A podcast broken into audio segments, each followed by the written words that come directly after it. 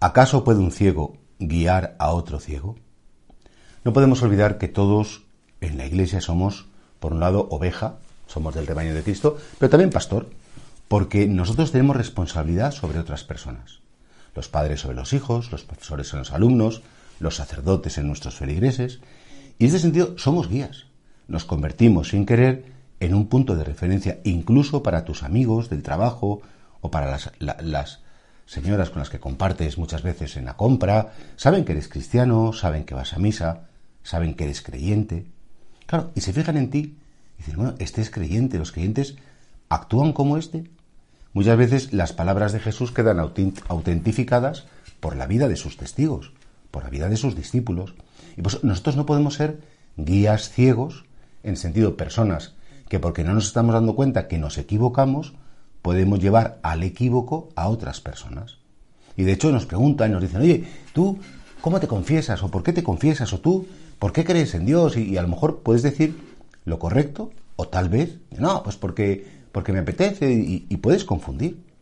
Por desgracia, cuánta gente creyente, con su mal ejemplo, pues ha, confundido a las personas y lo que ha conseguido es apartarlas más de, más de Dios todavía.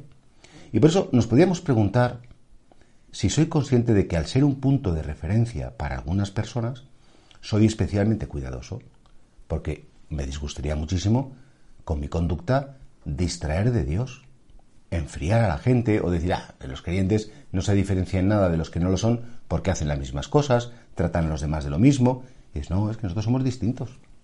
Somos distintos y bueno, a veces pasaremos vergüenza, a veces seremos incomprendidos, pero en todo caso, lo más importante es no tener que gustar a la mayoría, sino ser nosotros mismos desde Cristo, desde la perspectiva de Cristo, identificándonos con Él.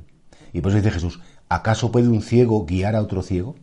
¿Acaso puede un creyente que no se lo cree, un creyente que al final es un coherente, un creyente que puede guiar a otros?